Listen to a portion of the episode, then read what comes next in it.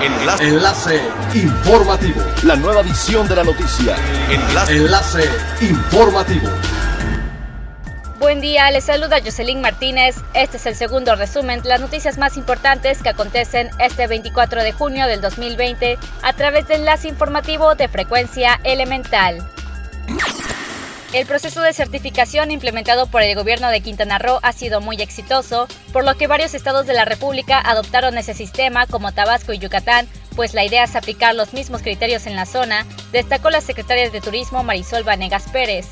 Aclaró que esta certificación incluye todos los protocolos que hay en este momento e involucran a los del Seguro Social, Secretaría del Trabajo, Secretaría de Salud y todas las instancias, de manera que son confiables y es una garantía para todas las empresas, Además, el proceso de certificación es gratuito.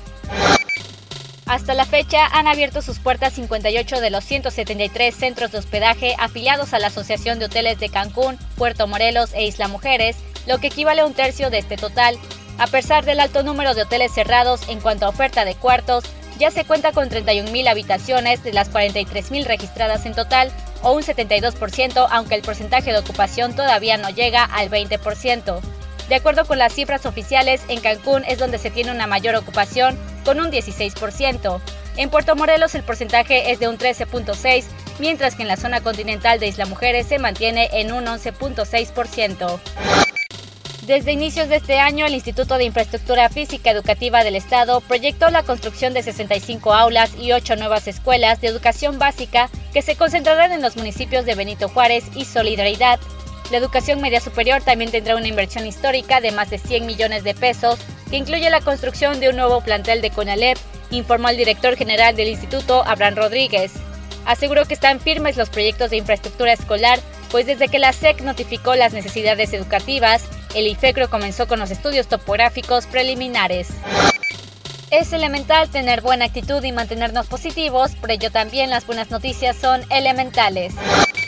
En medio de importantes cambios en el panorama de la financiación para la protección de los océanos y la restauración de los ecosistemas en México, el Grupo Iberostar está acelerando su propio programa de restauración de corales en dos ubicaciones del Caribe mexicano. A través de su movimiento Wave of Change, Iberostar está aprovechando la reapertura de su hotel para continuar su trabajo en objetivos basados en la ciencia para la restauración de los arrecifes. Están llevando a cabo esta importante investigación en la Riviera Maya junto con el Simvestab, con la esperanza de preparar a los arrecifes de la región para los daños que se esperan por causa de las enfermedades, la contaminación por nutrientes y el cambio climático.